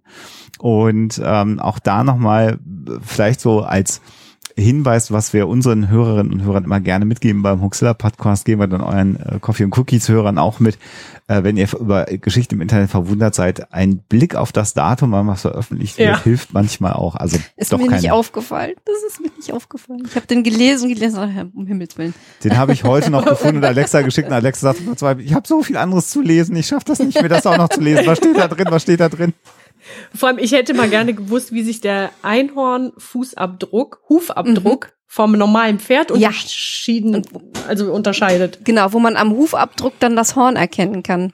Da hätte Ja. man vielleicht, aber da war ich dann irgendwie. Ja, ich will nicht ganz, also Sie haben das, weiß es nicht. also da bin ich dann auch das erste Mal darüber gestolpert und dann haben Sie aber noch mit der Bet- Botanik, die Sie gefunden haben, die ganz ungewöhnlich sein soll. Also Sie haben das schon ganz schön formuliert. Ähm, wir verlinken Ja, das du- aber, dann kann man das nochmal nachlesen. Du, du siehst das an der Spur. Du kannst halt ganz deutlich sehen, dass das Tier im Vergleich zu einem normalen Pferd vorne ein halbes Kilo schwerer ist. Das siehst du am Fußabdruck. Der ist Ja. ein bisschen, bisschen tiefer. Das Stimmt. ist, habe ich auch schon häufiger festgestellt, wenn ich an Ausgrabungen Ich gucke war. gerade, wenn man jetzt so ein Pummeleinhorn so. hat, wenn das so läuft, das ist jetzt natürlich Ja. bei unserem Einhorn, Ja, das geht ein bisschen schwierig. das ist, das Ich frage mich sowieso, was der genau für Fußabdrücke macht. Macht der einfach nur Kreise? Wahrscheinlich schon. Du meinst, du das, meinst du das, das Pummeleinhorn meinst du jetzt oder das echte Einhorn? Ja, genau. Ja, ja wahrscheinlich sind Ja, es das Kreise. echte Pummel ist doch echt. Also das echte Pummeleinhorn. das echte Pummeleinhorn, Das ja. ist ja wahrscheinlich kreisförmig, wenn ich es mir so angucke. Ne? Oder? Ja. Ja, der, bei ihm ist alles kreisförmig. Das ist relativ einfach. Das liegt so am Design, ne? Ja. Wer war das nur? Weiß ich auch nicht. Ich habe ich hab übrigens noch eine äh, ganz schnell äh, aktuelle, also halbwegs aktuelle Geschichte gefunden von 2013. Äh, Craigslist ist euch ein Begriff? Ja. Äh, für alle, die Craigslist nicht kennen, das ist im Endeffekt ja sowas wie der Vorläufer von eBay. Ne? Da war ein Typ namens Craig, der einfach nur eine Liste gemacht hat, wo Sachen feilgeboten wurden im Internet. Äh, Craigslist gibt's heute noch, äh, glaube auch im ähnlich spartanischen Design, wie es äh, in 2000 irgendwas äh, war. Und 2013 hat auf Craigslist jemand zwei rein rassige Einhörner verkauft. Der hat das Ganze auch äh, mit Bild belegt. Zwei wunderschöne weiße Einhörner am Strand. Äh, der Typ kam aus äh, USA, New Hampshire. Das Ganze wurde verkauft in der Rubrik Hof und Garten, was ich super finde. ähm, und äh, der Text der Anzeige war, wir verkaufen zwei reinrassige, also auf Englisch natürlich, wir verkaufen zwei reinrassige Einhörner. Der Hengst ist drei Jahre alt und heißt Pagasus. Die fünfjährige Stute hört auf den Namen Daisy. Die beiden sind eine Handaufzucht. Der einzig, sie sind die einzig lizenzierten US-Züchter für Einhörner. Und da diese Einhörner schon so viel Zeit miteinander verbracht haben, werden sie auch nur gemeinsam verkauft. Äh, und das zum Spottpreis. Ich habe jetzt tatsächlich mehrere gefunden. Also das Angebot ist wohl mehr als einmal eingestellt worden.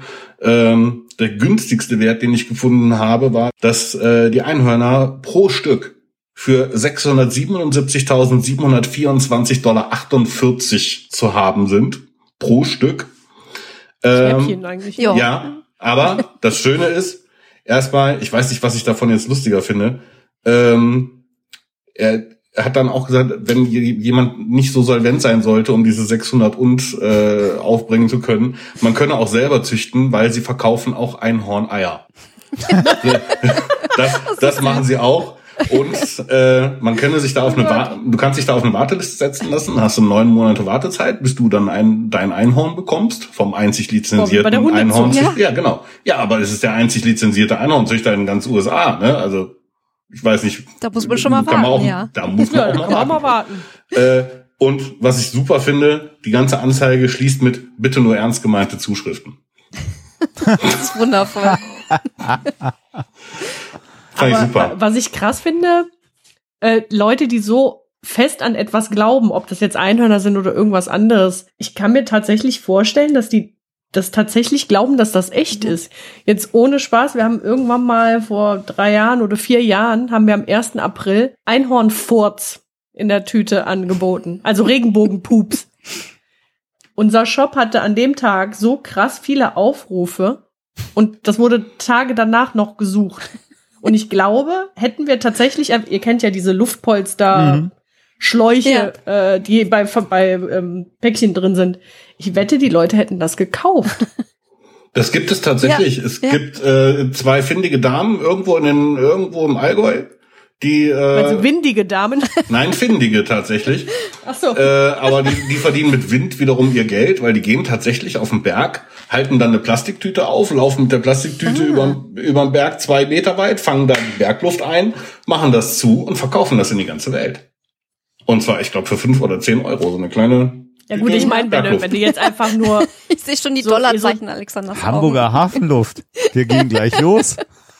Ja gut, aber ich meine, man hat ja auch schon Reportagen gesehen, ne? Äh, So Esoterikmessen, wo Mhm. Leute einfach an, an den nächsten Bach gehen, dann ein paar Steine holen, in einen Beutel rein und äh, das dafür 50 Euro so einen Beutel verkaufen, Mhm. weil die sagen, das sind heilende Steine. Das ist schon krass. Ja, aber beim Einhorn stimmt's wenigstens, wie wir jetzt Eben. gelernt haben. Eben. Also demnächst gibt's wieder Einhornpups bei uns. Davon schreiben aber die antiken Quellen zumindest nichts. Aber das haben die sich bestimmt nicht, Nicht über die heilenden Kräfte von Einhornfürzen.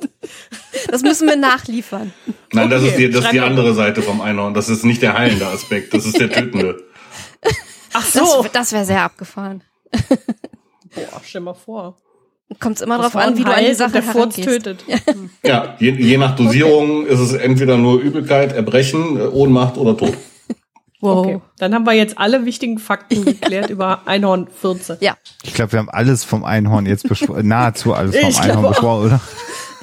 Ich glaube auch. Eins möchte ich aber noch erwähnen, weil wir eben beim Museum waren. Pummel gibt's auch jetzt in einem Museum. Oh. Bin ich sehr stolz drauf. Äh, nämlich seit äh, Juni dieses Jahres steht's im ähm, Deutschen Pferdemuseum in Verden. Stimmt. Das habe ich gesehen, dein Posting. Also beziehungsweise es steht nicht, aber es hängen Bilder an der Wand tatsächlich.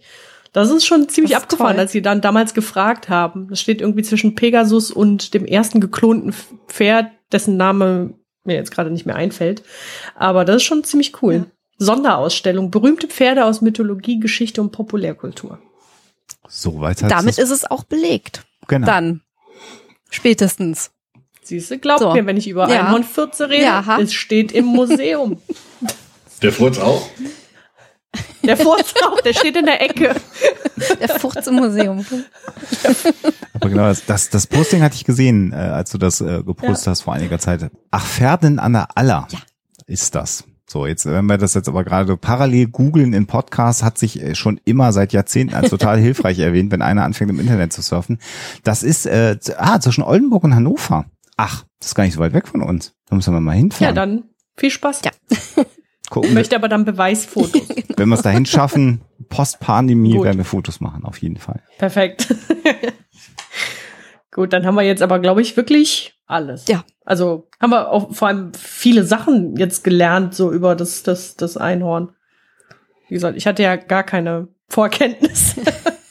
Ich hoffe, wir haben dich jetzt nicht beeinflusst bei den zukünftigen Abenteuern des äh, Pummel-Einhorns. Nein, die Abenteuer, die machen, machen ja eh hier Sabine und Tommy. Aber wer weiß, wie die nächsten Tiere so aussehen bei diesen Geschichten. Elefantenbeine. Hm. mit Elefanten, genau. Aber jetzt so ein ganz graziles Einhorn mit weißem Körper, rotem Kopf und Elefantenbein. Das hätte doch was. Und gab es nicht eins mit so einem ganz merkwürdigen Schwanz dann auch? War da nicht auch irgendwie Ja, die einfach? sahen teilweise eher so aus wie die von einem Löwen Genau. zum Beispiel. Also es waren wirklich viele Tiere miteinander gemixt. Es gibt auch, Also einfach ganz viele in einen Mixer Mhm. rein und einmal durchmischen. Okay. es gibt auch äh, in China gibt's ja wohl äh, das Einhorn an sich auch. Du hast in den Mhm. seltensten Fällen Pferdekörper, sondern eher einen Hirschkörper. Mhm, genau. Das ja. habe ich jetzt auch noch gefunden. Ja, So ja. als kleine Randnotiz. Und es, es gibt tatsächlich äh, eine, eine Rehart, wo das immer wieder mal als Mutation vorkommt, dass die eben keine zwei Hörner haben, sondern dass die mittig ein Horn auf der Stirn haben. Heißt in China Quilin. Ich weiß nicht, ob ich es richtig ausgesprochen habe. ja. Muss äh, meine geschätzte Ehegattin machen. Die spricht ja ein bisschen Keine Chinesisch. Ahnung, ob das so. Ja, aber ich weiß nicht, wie man äh, Einhorn auf Chinesisch ausspricht. Quilin. Quilin? Kann Quilin. sein. Schreibt sich Q-I-L-I-N. Ich werde meine Mutter befragen. aber trotzdem, jetzt fällt mir aber gerade noch mal von ganz am Anfang ein, warum gab es bisher in Disney-Filmen nie Ja, einen Film über ein Einhorn? Das ist echt eine gute Frage. Ich meine, sie haben Ariel, sie haben eine Meerjungfrau drin.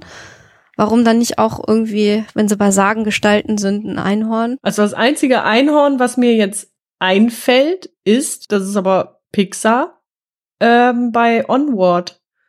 Diese Aha. äh, Einhörner, die so total, habt ihr den gesehen? Nee, nee, den kenne ich gar Da nicht. geht's, geht's um, äh, was sind die? Trolle? Ko Kobolde, glaube ich. Kobolde, Kobolde, genau. Ah, ja. das sind so Aha. blaue, Men also die, die laufen auch auf zwei Beinen, so Kobolde, so äh, in einer Fantasiewelt, wo, ähm, wie hießen die jetzt, wo wir eben von gesprochen haben, mit dem Mensch, Löwenkopf und äh, Manticore. Flügeln, genau. Wo Mantikore leben, Einhörner, alles so Fabelwesen. Ja. Aber es gibt keine Magie. Die leben in einer technisierten Welt wie wir. Autos, Okay. Häuser. Genau. Genau, das ist alles völlig normal quasi.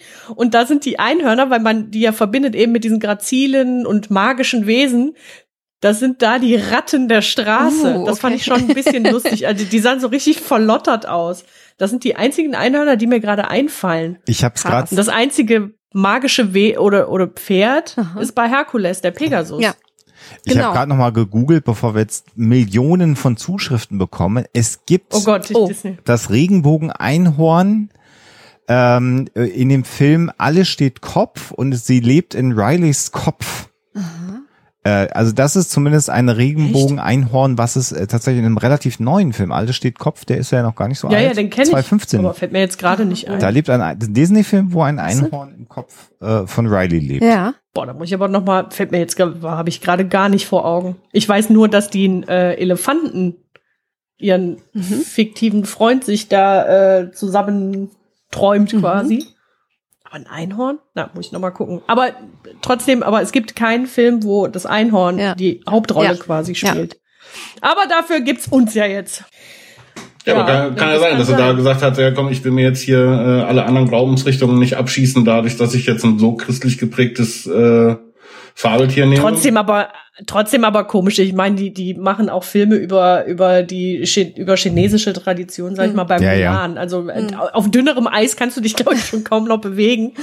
Ähm, Man müsste sie Komisch. mal fragen, das würde mich wirklich interessieren, weil das Man echt, müsste jetzt Disney fragen, warum habt ihr noch keinen Einhornfilm gemacht? Und dann gibt's wahrscheinlich irgendeinen. dann werden die antworten, weil es Pummel-Einhorn gibt und Ja. wir Platz lassen möchten dafür. Das wäre doch aber dann eine sehr gut äh, Das akzeptierbare fände ich Antwort. gut, fände ich total nett.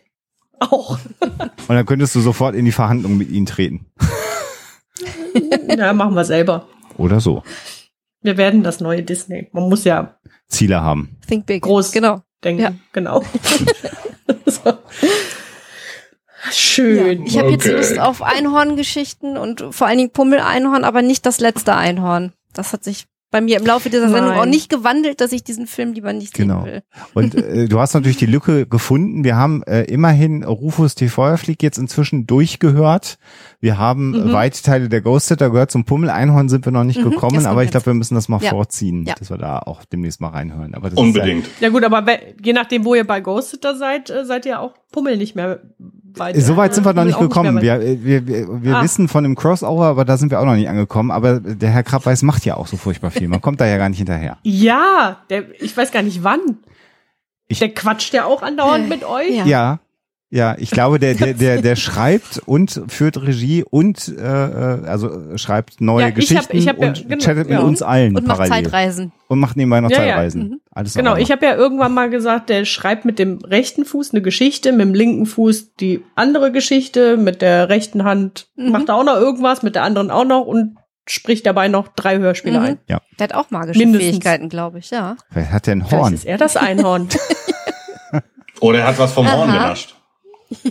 Ja. was vom Horn genannt. Hat Ja, hier so ein, so ein. Gewölle, Gewölle mit Stein Ja, drumrum. genau, was so war das? Pessoa, genau. War die, die Geschichte, die Geschichte fand ich wirklich, uah.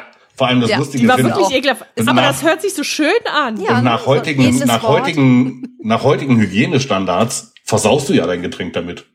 Ja, vor allen Dingen, also ich Hm, also- gebe euch den Tipp, googelt das mal, äh, die Bilder dazu sind nicht schön. Ah, nee. Ja. Danke für den Tipp. Ich behalte einfach dieses schöne Wort im Kopf, Ja, weil das hört Genau, und sich, stellt wirklich- sich das hört sich nichts total, vor. das hört sich total schön an, ja. Der Besoir. Ja. Da finde ich den Keks deutlich angenehmer, Ja, den du genau. dir hast einfallen lassen. Das macht viel mehr Sinn. Ja. Okay. So, Nehmen wir den. Den kann man auch überall reintunken. Ja. genau. So, Milch oder Kakao. Und Kaffee. schmeckt besser.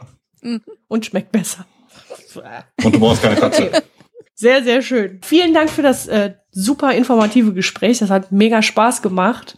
Und vielleicht, äh, ja, je nachdem, was mir noch so einfällt, vielleicht hole ich euch dann nochmal in den Podcast. Wir können auch die Geschichte der Kekse nochmal aufbereiten vielleicht. Das fände ich, manche, man kann so viel darüber erzählen. Och, Über wenn wir, Kekse. wenn Also wir mir lange fällt genug über Kekse recherchieren. bestimmt. Das würde ich aber dann gern testen.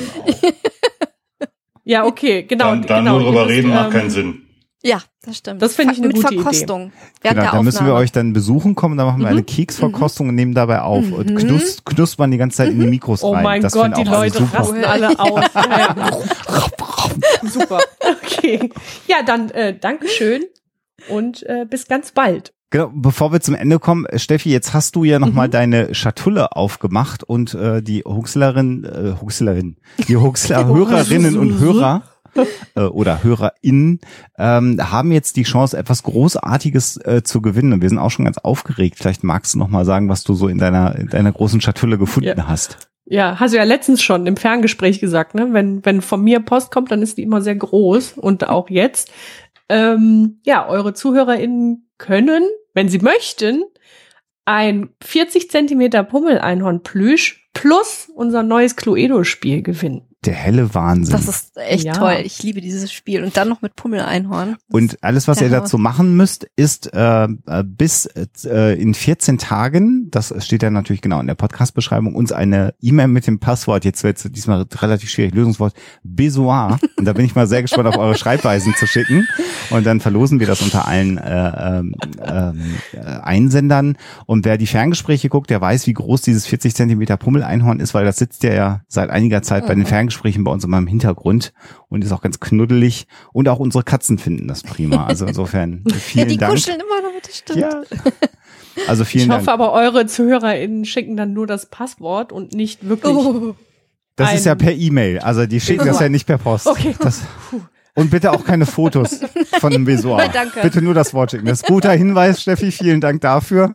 Ja, ich wollte es nur einmal erwähnen. Vielen Dank. Ja, das ist ein guter. Also bitte nur das äh, äh, Stichwort Besoir in, in den Betreff und dann äh, schickt ihr uns das. Und wie gesagt, Anschriften braucht ihr uns auch nicht schicken. Ihr kennt das ja wegen Datenschutz, sondern wenn ihr gewonnen haben sein solltet, äh, haben haben solltet, werden wir euch machen. werden wir euch anschreiben und nach der Adresse fragen. Ja. Damit sind wir am Ende. Vielen Dank, äh, Steffi, für den schönen Austausch. Bis demnächst. Bis dann. Vielen Dank. Tschüss. Tschüss. Ja, und da wir noch nicht ganz genau wussten, wann das Gespräch ausgestrahlt wird, jetzt hier nochmal einmal ganz kurz. Bis zum 8. August 2021, 23 und 59 könnt ihr uns das äh, Codewort in den Betreff hineinschreiben und habt dann die Chance, ein großes Pummeleinhorn nebst Cluedo-Spiel zu gewinnen. Und dann losen wir aus und werden das an euch versenden. Und wir drücken euch jetzt schon mal ganz doll die Daumen dafür. Ja, genau. Und äh, ja, Alexa, jetzt musst du uns mal erklären, ob es dieses pinke. Fairy Armadillo wirklich gibt oder nicht. Die Auflösung.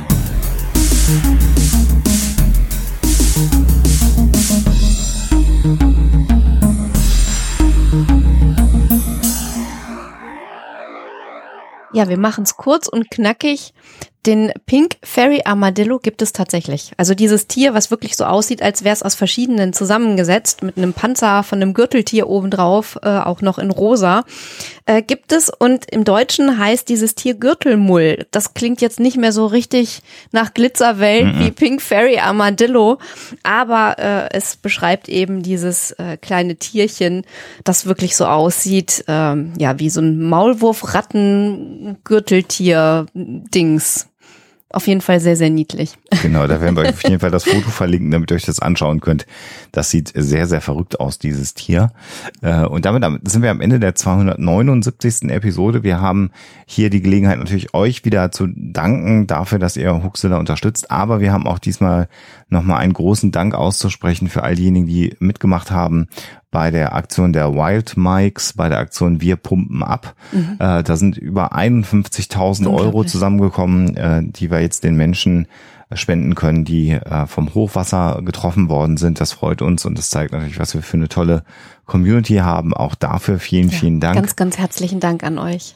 Und äh, es wird noch zwei weitere Episoden geben, an denen wir arbeiten in diesem Monat, also drei Episoden ja in diesem Monat. Wir hatten euch das ja erklärt, dass wir im letzten Monat etwas ins Hintertreffen gekommen sind. Insofern habt ihr noch die Gelegenheit, euch zu freuen und auch die Ferngespräche wird es natürlich weiter hier im Podcast-Feed geben. Also insofern vielen Dank an euch, an die Unterstützer, an diejenigen, die mitgespendet haben und da den Menschen das etwas erträglicher jetzt gemacht haben. Und wir hören uns demnächst hier wieder bei Huxilla und bis dahin natürlich immer schon skeptisch bleiben. Tschüss. Der Huxilla Podcast ist kostenfrei und wird das auch immer bleiben. Damit das gelingt, könnt ihr uns bei der Produktion unterstützen, so wie das schon viele, viele andere tun. Vielen Dank dafür. Das geht ganz einfach durch einen kleinen Dauerauftrag auf unser Geschäftskonto oder zum Beispiel über PayPal. Wie das genau funktioniert, findet ihr auf unserer Homepage unter dem Punkt Unterstützen.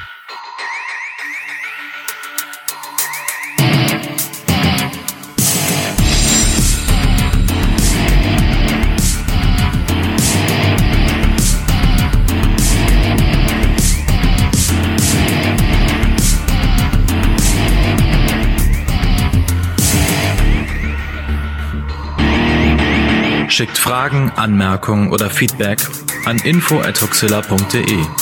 Und wenn ihr mögt, dann bewertet uns doch bei iTunes oder einer der anderen Podcast-Seiten, die uns führen.